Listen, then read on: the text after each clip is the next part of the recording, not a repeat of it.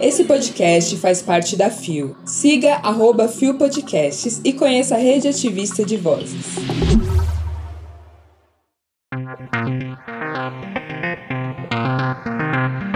Drag sapatão no palco do Rock in Rio.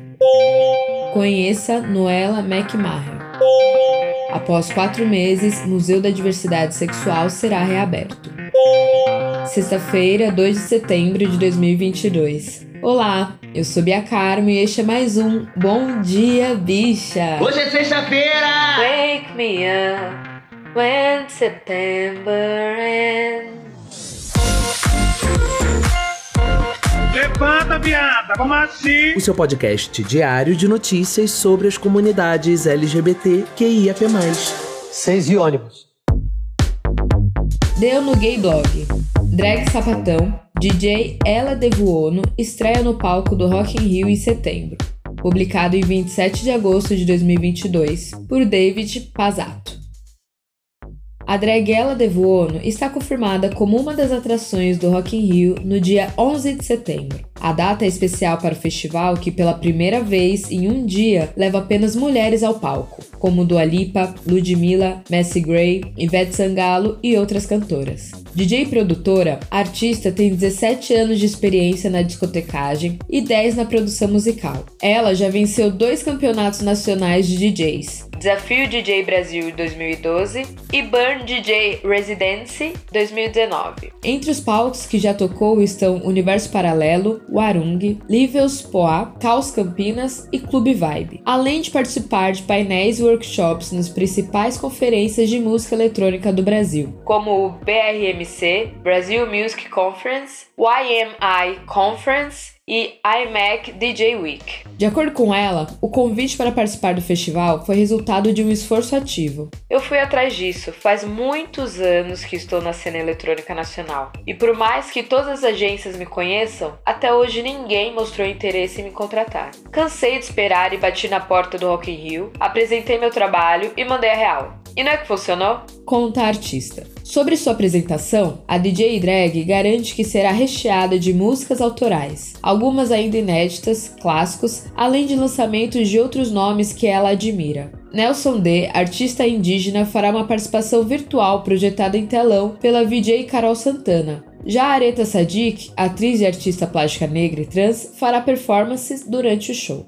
É essencial ter artistas pretos no palco da dance music. Afinal, essa cultura, o house e o técnico são pretos. Além disso, ela, Areta, também representa a comunidade trans e é de extrema importância termos esses corpos que, infelizmente, ainda são muito marginalizados, ocupando um dos principais palcos de um dos maiores festivais de músicas do mundo. Comenta ela. Confesso que estou atordoada com tudo isso, pois nunca cheguei nem perto de tocar em um lugar tão enorme desses. Quero agarrar essa oportunidade e mostrar todo o meu diferencial em técnica, repertório, visual e ousadia. Estou dedicando toda a minha energia nisso, ainda mais com o plus de saber que 50 minutos do meu show serão televisionados. Comemora a artista.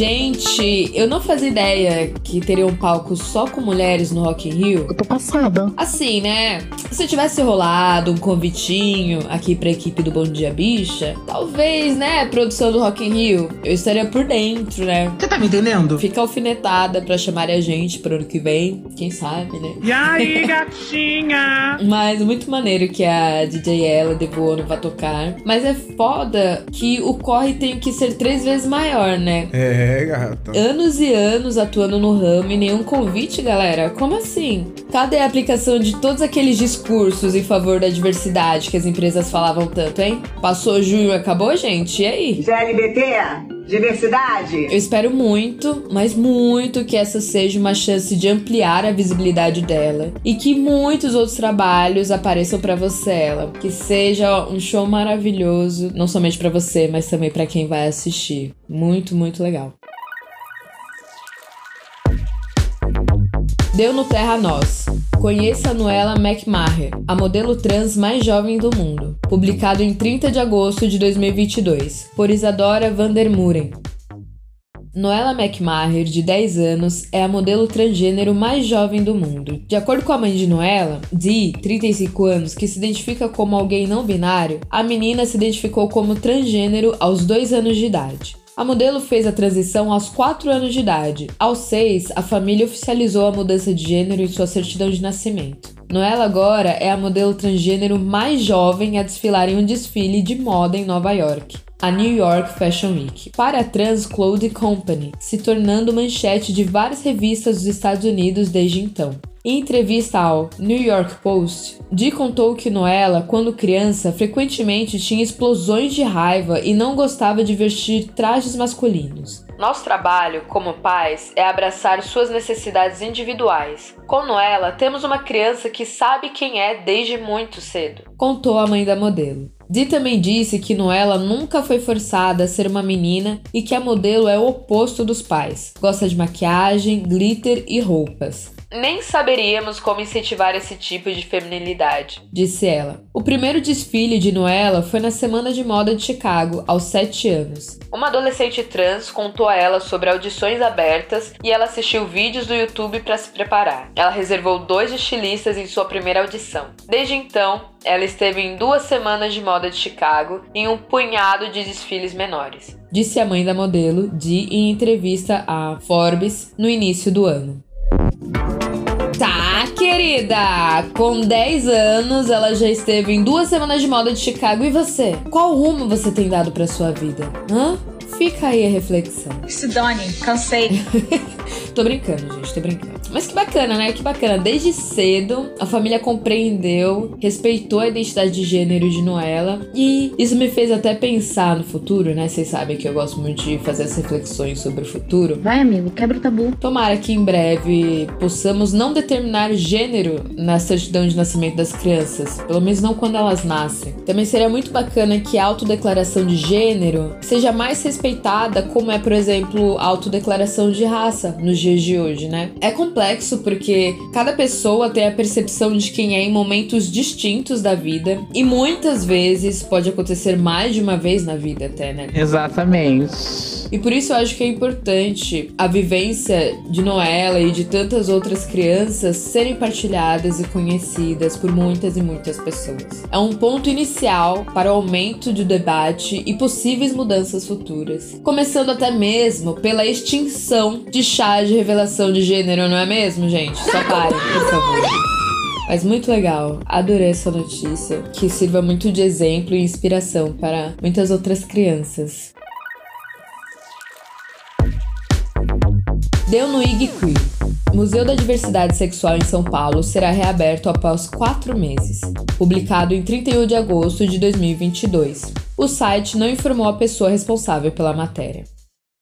A Justiça de São Paulo determinou a reabertura do Museu da Diversidade Sexual no centro de São Paulo, que estava fechado desde 29 de abril após ação judicial movida pelo deputado estadual bolsonarista Gil Diniz, do PL, apelidado de Carteiro Reaça, que questionava as contas da organização social Instituto Odeon, responsável pela gestão do espaço. Na nova decisão, a juíza da Quinta Vara da Fazenda Pública reviu a decisão anterior e autorizou a reabertura do museu, que que ficou fechado por mais de quatro meses. Criado há 10 anos, o Museu da Diversidade Sexual é o primeiro instituto cultural da América Latina dedicado à população LGBTQIAPN+.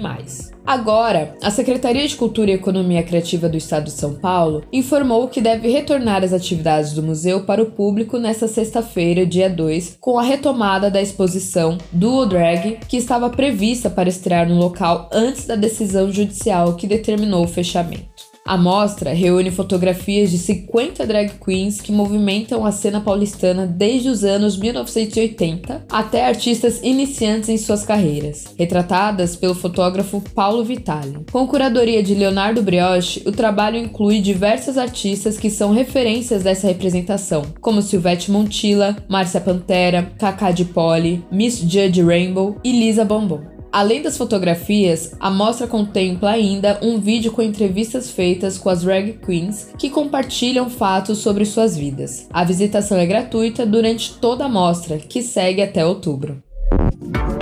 É impressionante que com a proximidade das eleições e a possível queda, né, desse governo, E meu presidente é Lula. Você querendo ou não. prevendo o futuro, a queda desse governo, com certeza. Muitas decisões estão sendo revistas, né? Muitas tentativas de censuras não estão mais sendo aceitas. É, galera, reparem, reparem muito nessa movimentação, nessas decisões. Se liga, hein? Os retrocessos estão sendo revistos. O poder do genocida tá acabando. O babado é certo. Fecharam o museu por conta de ilegalidades. E do nada, as ilegalidades acabaram. Hum, tá bom. Não existiram, né, gente? Essa é real. Na matéria tem uma menção temporal sobre essas ilegalidades na administração do museu. Acho que vale muito a pena vocês irem lá e darem uma conferida. O link da matéria está na descrição do episódio, assim como as duas matérias anteriores. O Museu da Diversidade Sexual, ele é um dos museus mais fáceis de acessar daqui de São Paulo, da capital, né? Ele fica dentro de uma estação de metrô, fica na estação República. É uma estação que muitas pessoas passam quando elas estão de passagem por aqui. Então, para visitar, você nem precisa passar a catraca. O museu, ele fica próximo da região da bilheteria. Então, se você estiver pela, pela República, pelo Engabaú, dá super para você ir lá e visitar o museu. E já que ele irá reabrir a partir de hoje, nessa sexta-feira, bora ir lá, né, gente? Lotar o espaço. Bora. Mostrar que, além de necessário, o museu tem muito apelo e muita, muita visitação. Mostrar que ele é muito, muito, muito preciso para nossa história e para a cultura também do estado e do nosso país. Chegamos ao final de mais um Bom Dia Bicha. Olha, gente, eu não sei quais os milagres que a edição fará na minha voz. Mas eu tô bem resfriada, eu tô muito. Eu tô com uma gripe que tá me pegando há, há uma semana já, então. Tô com a voz bem nasal. A minha dicção está péssima. Talvez tenha ficado muito difícil compreender alguns momentos, já peço perdão. E mais uma semana completa, setembro chegando e estamos a 30 dias para a festa da democracia. Olha o barulhinho. Atenção ao voto, hein, galera? Atenção, tá chegando.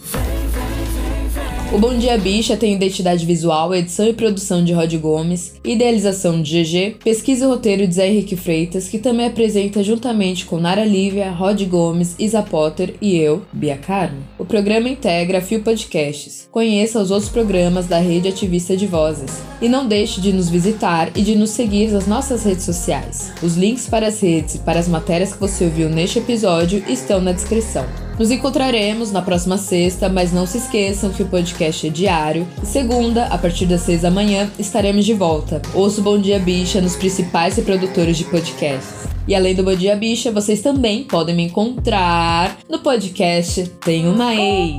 Eu tenho uma ex. Toda terça-feira um episódio novinho contando histórias de ex e lembrando que o melhor é sempre deixar a ex no passado. E é isso, galera. Um grande beijo, se cuidem daí, que eu me cuido daqui. Até o próximo episódio. Tchau.